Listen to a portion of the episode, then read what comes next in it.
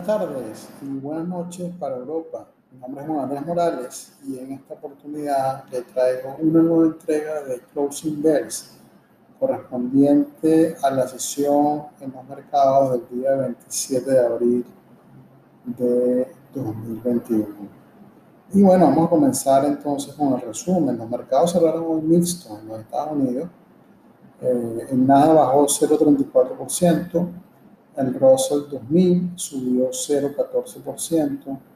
El Standard Poor's 500 bajó 0,02% y el Dow subió ligeramente 0,01%.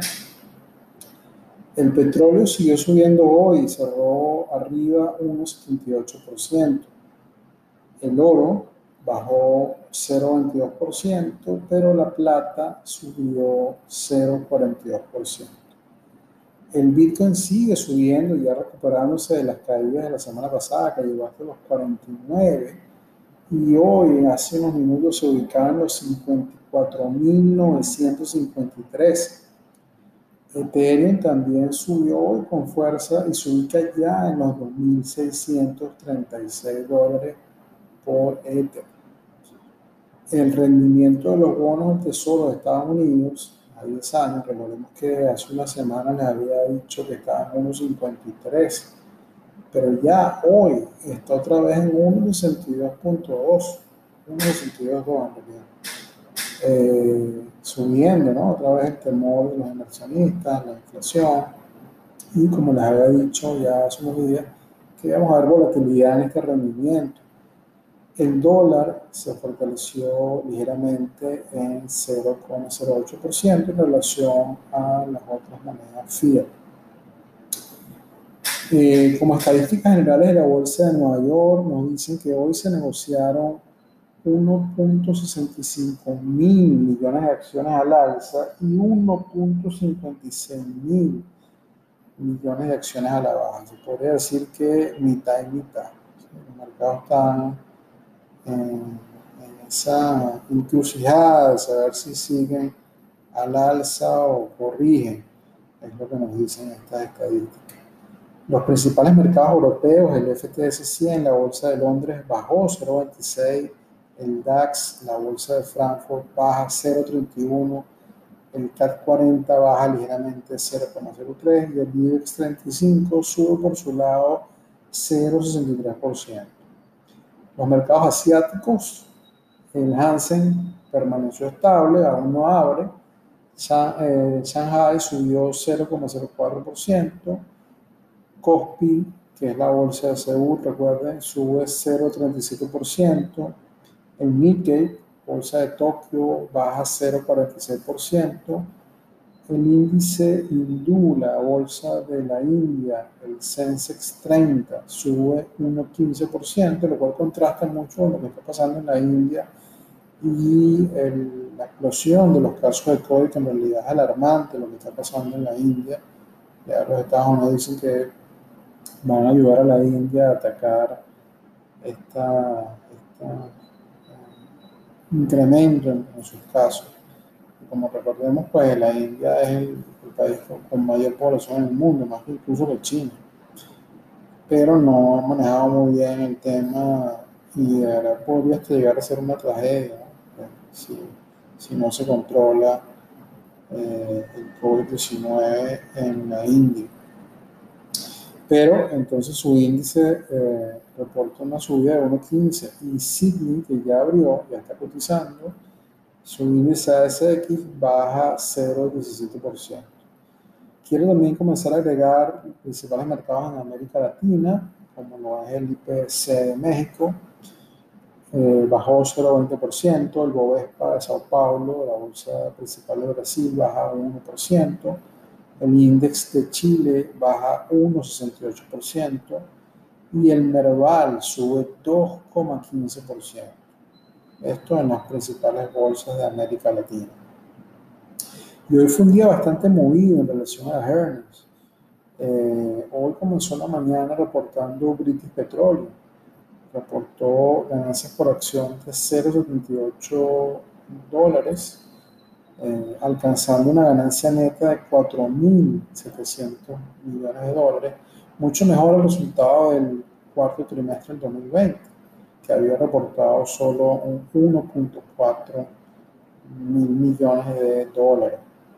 El cash flow operativo resultó en 6.1 mil millones de dólares, lo cual es muy positivo, y se comunicó también que redujeron su deuda en 5.6 mil millones de dólares, bajándola hasta los 33.3. Y adicionalmente a esto, reportó que va a hacer una, un programa de recompra de acciones, es decir, generó tanto flujo de caja libre para pagar su deuda y para recomprar, lo cual quiere decir que British Petroleum está en, ahora en una mejor situación y su acción en realidad está bastante baja, está alrededor de los 24, 25, eh, lo cual puede ser una muy buena inversión sabiendo que se está recuperando. Novartis también reportó hoy ganancias por acción, pero más baja a lo esperado por los analistas, en 10 centavos de dólar, y también ingresos más bajos a lo esperado por 50 millones de dólares.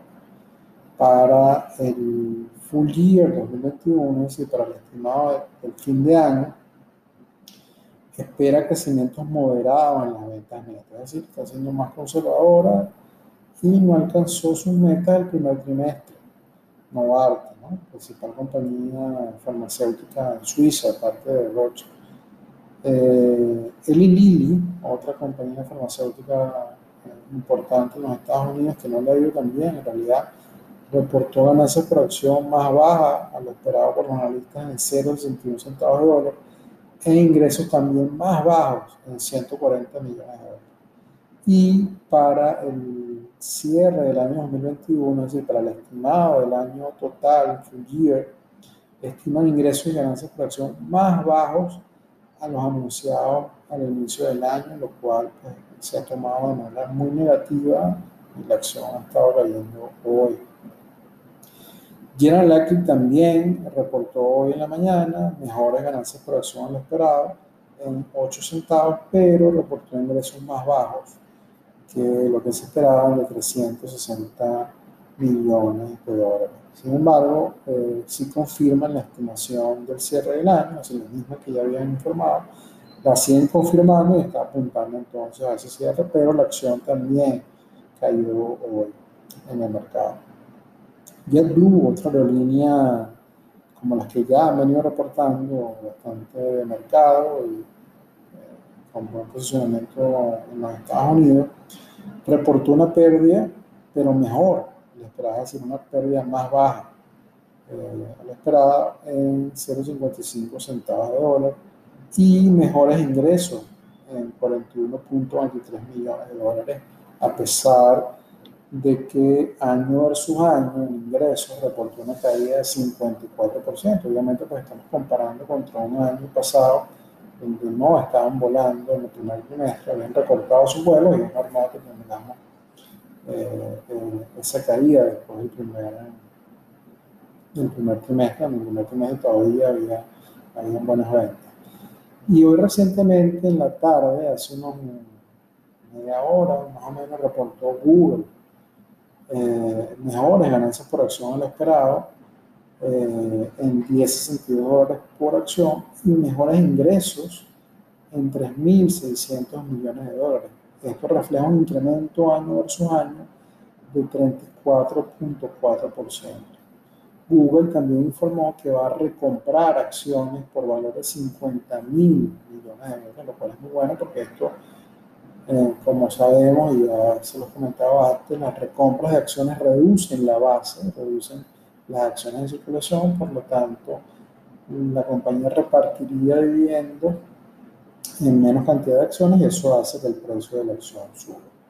Eh, en postmarket, porque ya el mercado cerró, estaba subiendo Google alrededor de un 4%. Microsoft también reportó hace unos minutos mejores ganancias por acción a lo esperado, en 0,26 centavos, y mejores ingresos en 860 millones. Sin embargo, la acción, el precio de la acción estaba cayendo en el post-market, si bien fueron buenos earnings, pero no lo suficiente como para gustarle a los mercados y mantener la acción en crecimiento. En realidad ya eh, Microsoft estaba subiendo mucho ya estaba a niveles de sobrecompra eh, con base en análisis técnico. Eh, Visa también reportó hace unos minutos mejores ganancias por acción a lo esperado en 10 centavos de dólar y mejores ingresos en 140 millones de dólares a pesar de reflejar una caída año versus año en sus ingresos de 2.6%. Le no mucho, pero no creció en cuanto a ingresos y eso también hay que tomarlo en cuenta. Sin embargo, la acción está arriba en el post-market ligeramente. Y la gran buena noticia del mercado que nunca, por lo menos no desde unos años para acá, nunca decepciona, fue AMD, la compañía de semiconductores, reportó mejores ganancias por acción a lo esperado por los analistas en 7 centavos de dólares y mejores ingresos en 270 millones de dólares, reflejando un crecimiento año versus año. Y escuchen esto, 92.7% de crecimiento año versus año en ingresos.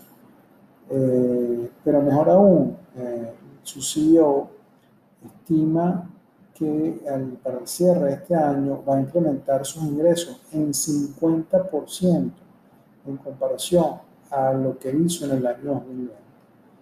Y esta estimación de 50% supera incluso la de los analistas que esperaban un crecimiento de 37%.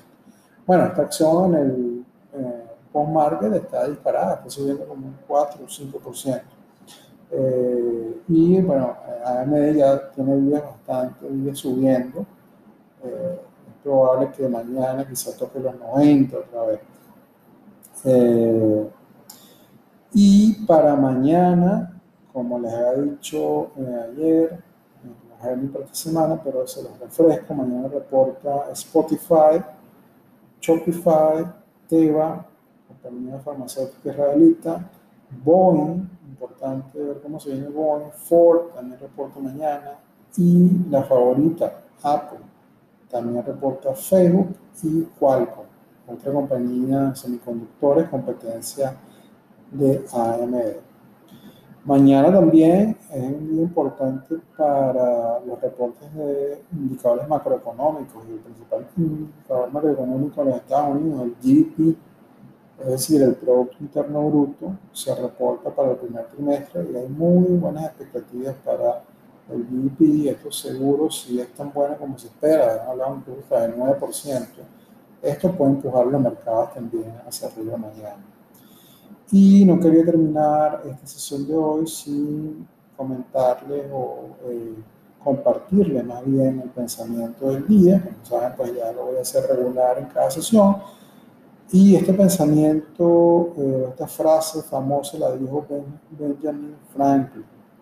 Hay tres cosas muy fuertes. El acero, un diamante y conocerse a uno mismo.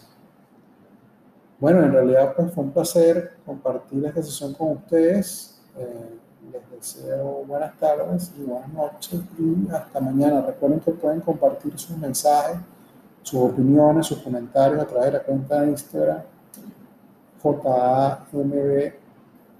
jamb.investment. Saludos a todos.